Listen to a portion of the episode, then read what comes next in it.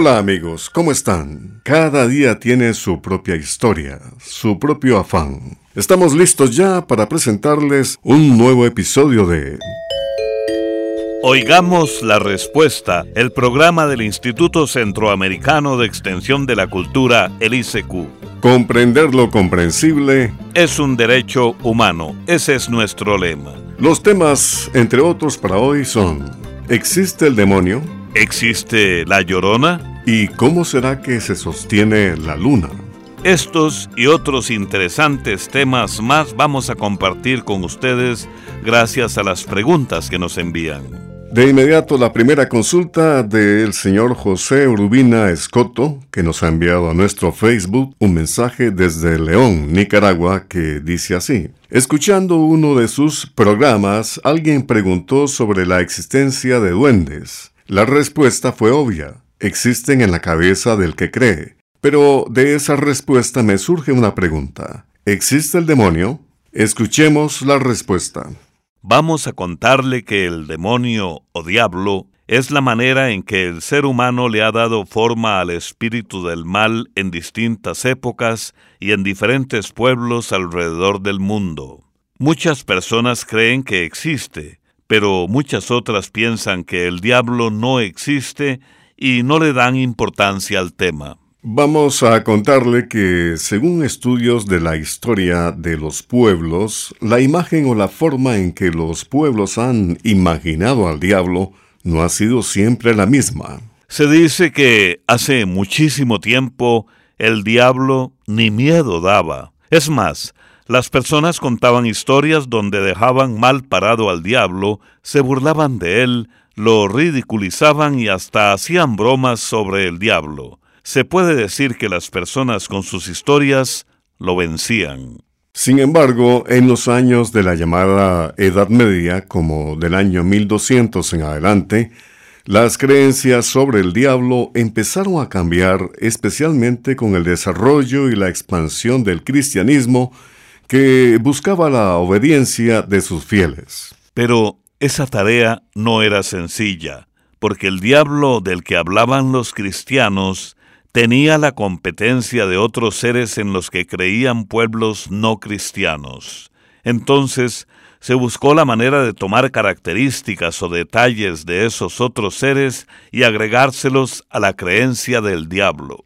Entonces se empezó a imaginar al diablo con una gran estatura y fuerte, con cachos o cuernos, con rabo o cola, de color rojo, con chiva de cabra y muchos otros detalles más que lo hacían cada vez más terrorífico. Y esas creencias fueron traídas por los conquistadores españoles a diferentes partes de nuestro continente. Ahora bien, en realidad el diablo no existe como el personaje con cuernos, rabo y con poderes sobrenaturales como se le imagina en muchos pueblos. Pero la esencia de maldad que lo caracteriza y los valores negativos que simboliza sí son reales y tientan al ser humano a lo largo de su vida. Más que temerle al diablo, las personas podemos buscar alejarnos de todo aquello que se relaciona con el diablo, como la envidia, los celos, el odio, la injusticia, la crueldad, la violencia y todo aquello que viene de esa maldad. Cada día, con nuestras acciones, podemos acercarnos a aquellos valores que nos hacen buenas personas, como la comprensión, la bondad, la amistad, la solidaridad, la paz, el amor y muchos otros que, de seguro, si los practicáramos todos los días, no habría espacio para el mal y el mundo sería un mejor lugar. En nuestra sección musical, la marimba, hecha de maderas tan especiales que hacen cantar a la naturaleza en conjunto con las voces de los hombres y mujeres que habitan esa noble y vasta provincia de Costa Rica que se llama Guanacaste. Con ustedes, la agrupación Tierra Nueva de Santa Cruz de Guanacaste y la interpretación de Canta Guanacaste.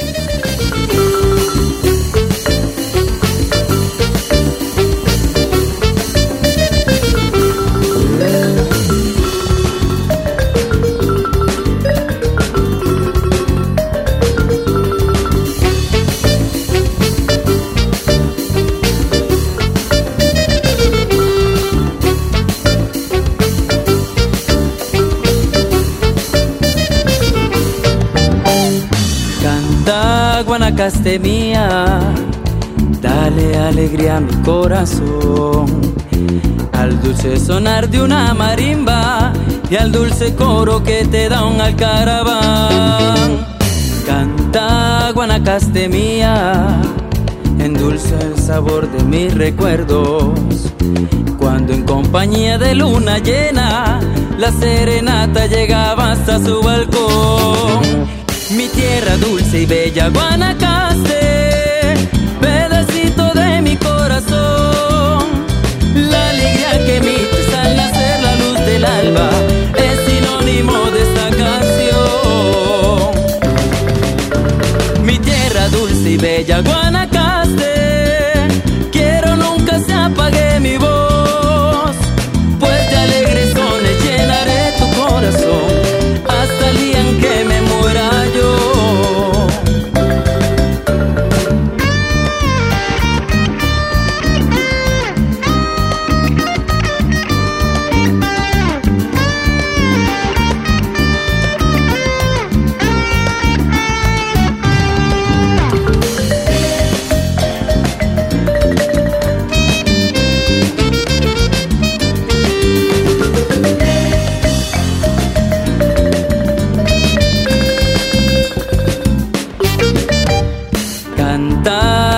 Canta Guanacaste mía, tal si fuese la última canción. Recorre cual tempisque mis entrañas, como el jaragua flora en mi corazón. Canta Guanacaste mía, prometo que te regalo mi voz. Pues en mi alma vive un sentimiento, oh tierra mía, eres mi primer amor. Mi tierra dulce y bella Guanacaste, pedacito de mi corazón. La alegría que emites al nacer la luz del alba es sinónimo de esta canción. Mi tierra dulce y bella Guanacaste,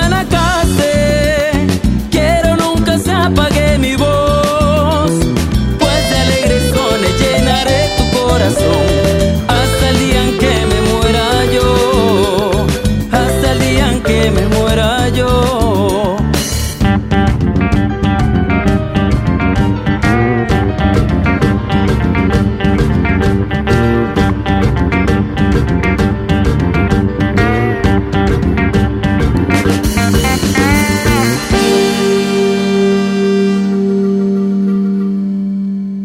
Envíenos sus preguntas al apartado 2948-1000 San José, Costa Rica. También nos puede contactar al correo electrónico isq.org o encuéntrenos en Facebook como Oigamos la Respuesta. El señor Ismael Díaz se comunica con nosotros desde la ciudad de Nueva York, en los Estados Unidos, y a través de un WhatsApp pregunta, ¿existió la llorona? He escuchado esas historias desde mi niñez. Oigamos la respuesta. En todos los pueblos del mundo existen leyendas. Las leyendas pueden contar hechos reales o imaginarios, pero siempre con algo de fantasía. Muchas veces el propósito de las leyendas es dejar una enseñanza. Por eso en todas las leyendas hay un personaje aterrador que representa lo que no se debe hacer. Sobre la leyenda de la Llorona hay muchas versiones, pues imagínense que, según se ha podido rastrear, esta leyenda tiene su origen en México en el tiempo cuando llegaron los conquistadores españoles. Existen muchas versiones de esta leyenda, pero todas coinciden en que hubo una muchacha humilde que, sin estar casada, quedó embarazada de un hombre acomodado. Temerosa, la joven arrojó a su bebé a un río, y por eso fue condenada a vivir como un alma en pena por toda la eternidad. Esa alma que tiene un llanto que da miedo escuchar, también trata de perder a los hombres que encuentra a su paso. Con la leyenda de la Llorona se da un ejemplo de lo que se creía que estaba mal hace muchísimos años, pues lo que hizo la pareja iba en contra de las buenas costumbres de aquellos tiempos, pues se veía mal que una mujer tuviera un amorío con un hombre sin estar casada y menos tener un hijo de esa relación. Hay que tomar en cuenta que era un tiempo en el que se creía que el hombre tenía una mejor posición en la sociedad que la mujer. Por eso muchas de las faltas y de las malas acciones se les achacaban a las mujeres, pues se ha vivido en una sociedad dominada por el machismo. Por eso al hombre de la leyenda no le ocurre nada y pasa como desapercibido. Según los estudios que se han hecho, los conquistadores europeos, buscando que las personas tuvieran una buena conducta, empezaron a usar leyendas en las que se usaba a la mujer como representación de la tentación, de lo prohibido y de lo que no es correcto, con el fin de que los hombres se llenaran de temor y retomaran los pasos de la buena conducta. Amigos, vamos a abrir nuestra ruta musical en el sur de América y vamos a ubicarnos en Panamá para escuchar al cantautor cuyo nombre artístico es Black Majesty y su canción Manchery.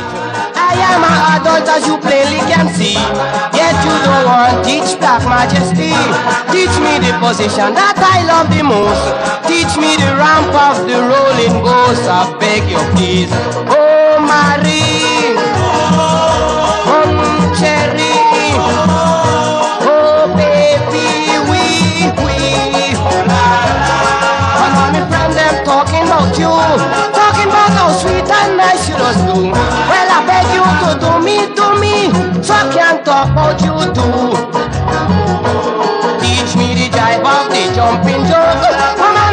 teach me those fancy strokes. This cat a corner, the edge of bed. On, I want you show me the eagle spread. Teach me all the position that I dream about. Get me tired till my tongue long out from my mouth. I want you shake me until I'm colorblind. I want a lash from your cat tonight. I beg you please. Oh, Marie. Oh,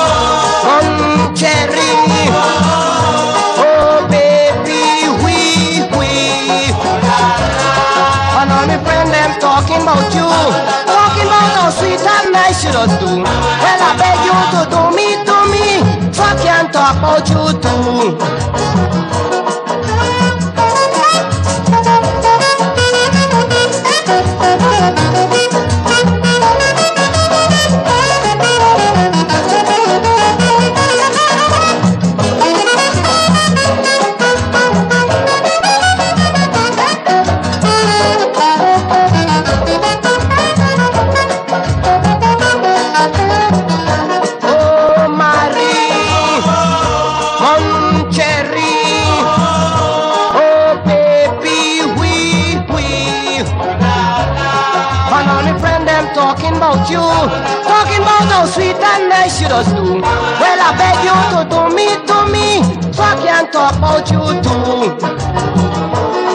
Standing at the corner, I feel so small. Everybody talking, I can't talk at all. Torrid behavior, I have only heard. And that's the reason why I can't say a word. But one position don't enter my mind. I don't want you to teach me the 69. Teach me the slip of the sliding slam. The one you attack like a lion, drop back like a lamb. I beg you, please. Oh, Marie.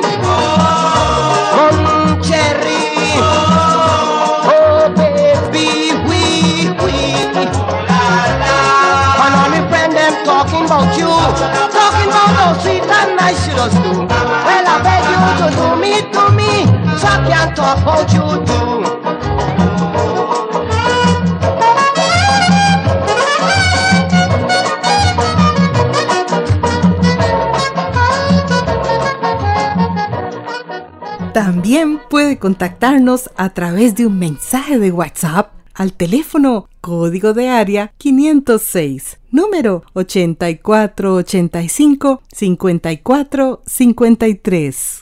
Regresamos de la música y continuamos con ustedes, nuestros muy estimados oyentes. ¿Cómo se sostiene la luna? ¿Estará pegada en el cielo o en el aire? Preguntas que nos ha hecho el señor José Francisco Cáceres, quien nos escucha desde Managua, Nicaragua. Escuchemos la respuesta. Nosotros vemos a la luna siempre en el firmamento como si estuviera pegada en el cielo. Pero, ¿qué va? En realidad siempre se está moviendo. Por eso a veces la vemos al atardecer y unas cuantas horas después la vemos en lo alto del cielo nocturno y, a veces, hasta la vemos al mediodía. Eso ocurre porque tanto la Tierra como la Luna se mueven, no se mantienen fijas en el mismo lugar.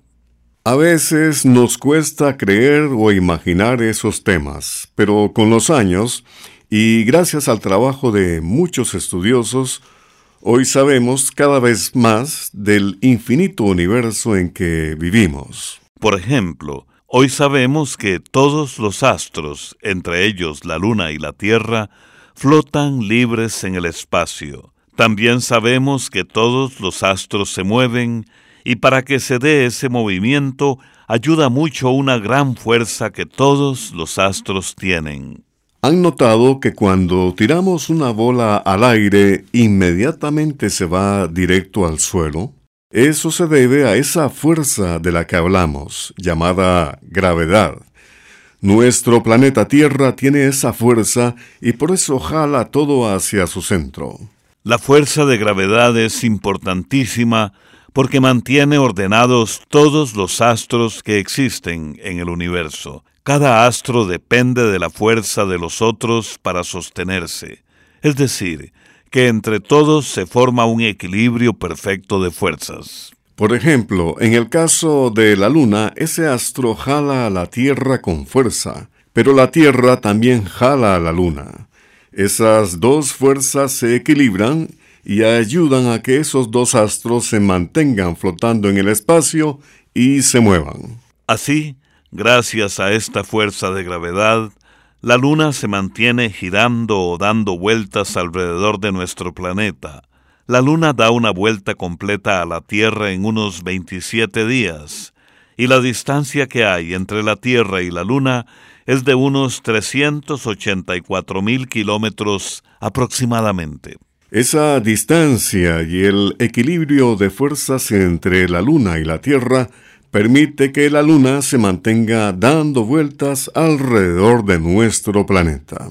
También, gracias a esa distancia y al equilibrio de fuerzas entre la Luna y la Tierra, la Luna tampoco se puede ir lejos. Por todo esto, la Luna se mantiene allí, moviéndose a nuestro alrededor.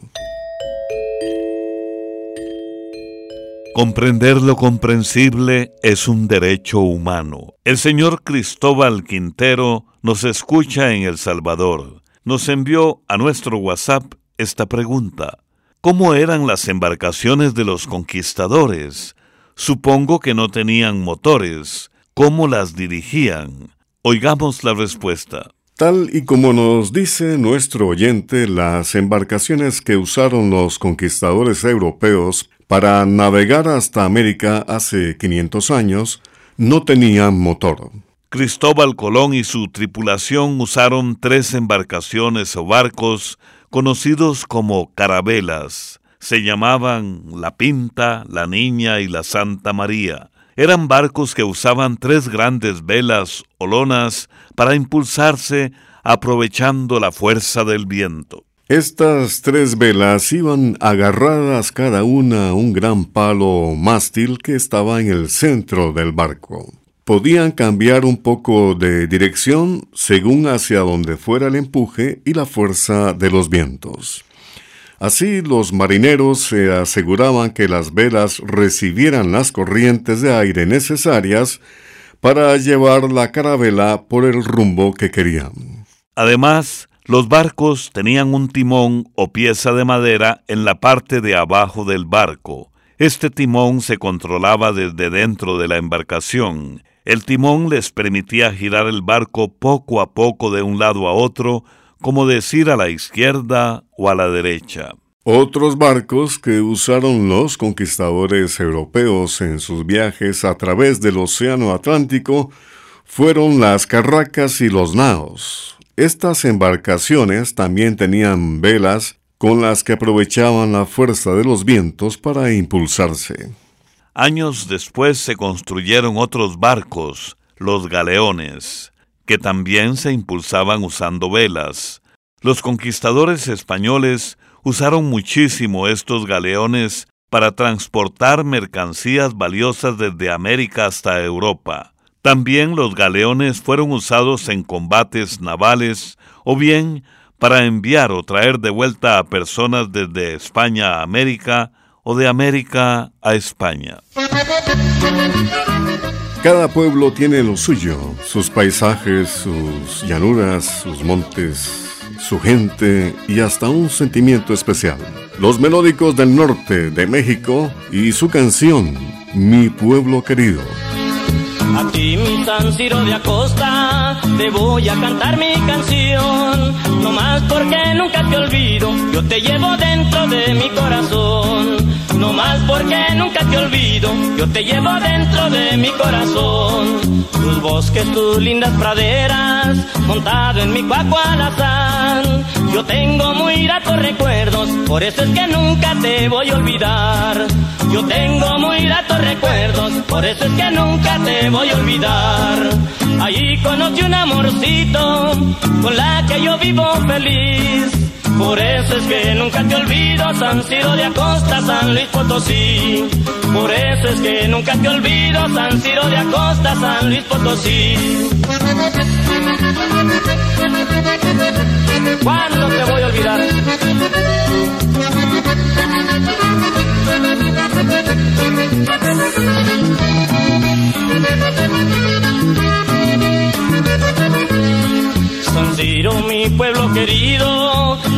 Otra bella ciudad. Parece que miro a mi padre arriando el ganado y arando el maizal. Yo quiero volver a mi pueblo, San Ciro de Acosta, mi tierra natal. Yo quiero volver a mi pueblo, San Ciro de Acosta, mi tierra natal. Allí conocí un amorcito con la que yo vivo feliz. Por eso es que nunca te olvido, San Ciro de Acosta, San Luis Potosí. Por eso es que nunca te olvido, San Ciro de Acosta, San Luis Potosí. Por eso es que nunca te olvido, San Ciro de Acosta, San Luis Potosí. Por eso es que nunca te olvido, San Ciro de Acosta, San Luis Potosí. Luego de la música, continuamos con ustedes y aquí está la pregunta del señor Felipe Ernesto Videa Villarreal. Nos escucha en Estelí, Nicaragua, y nos ha enviado su consulta a nuestro WhatsApp, que dice, Deseo saber cuántas tribus hay en el Amazonas y si la palabra de Dios ha llegado a este lugar. Escuchemos la respuesta. La Amazonia es una selva grandísima que está en América del Sur. Imagínese que el departamento de Estelí, en Nicaragua, puede caber un poco más de 3.000 veces en todo el territorio de la Amazonia. La selva del Amazonas mide cerca de 7 millones de kilómetros cuadrados. En este grandísimo territorio hay una riqueza impresionante. Hay paisajes preciosos, plantas y animales bellísimos, ríos enormes y largos como el río Amazonas, que es el más largo del mundo. En la selva del Amazonas viven cerca de 3 millones de personas que pertenecen a unas 400 comunidades indígenas que viven con sus propias costumbres, idiomas y tradiciones. Desde los tiempos de la conquista europea, muchos de esos pueblos han sido evangelizados y todavía hay misioneros que se adentran en la espesa selva para llevar a esos pueblos la enseñanza religiosa pero se calcula que todavía hay más de 100 pueblos indígenas que, por vivir en partes del Amazonas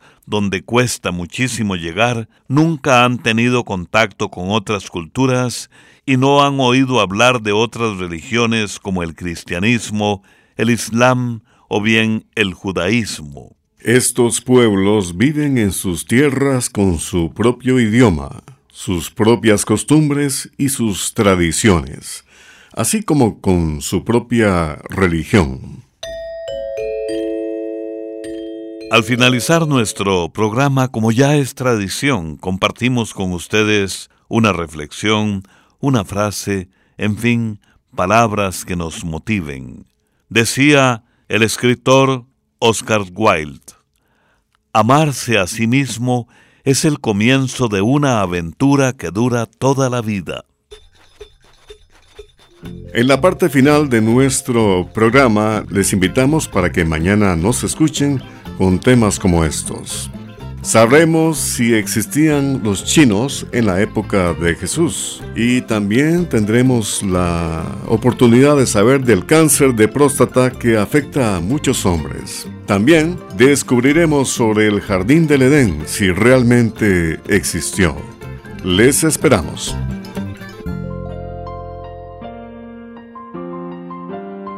Y así llegamos al final del programa del día de hoy.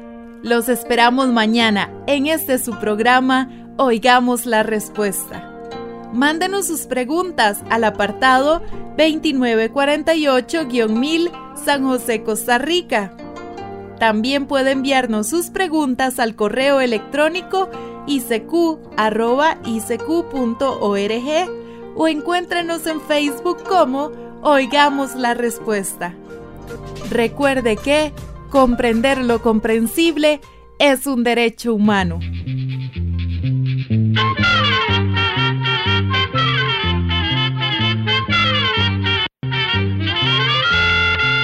Llegó el momento de despedirnos. Se va a la escuela va cantando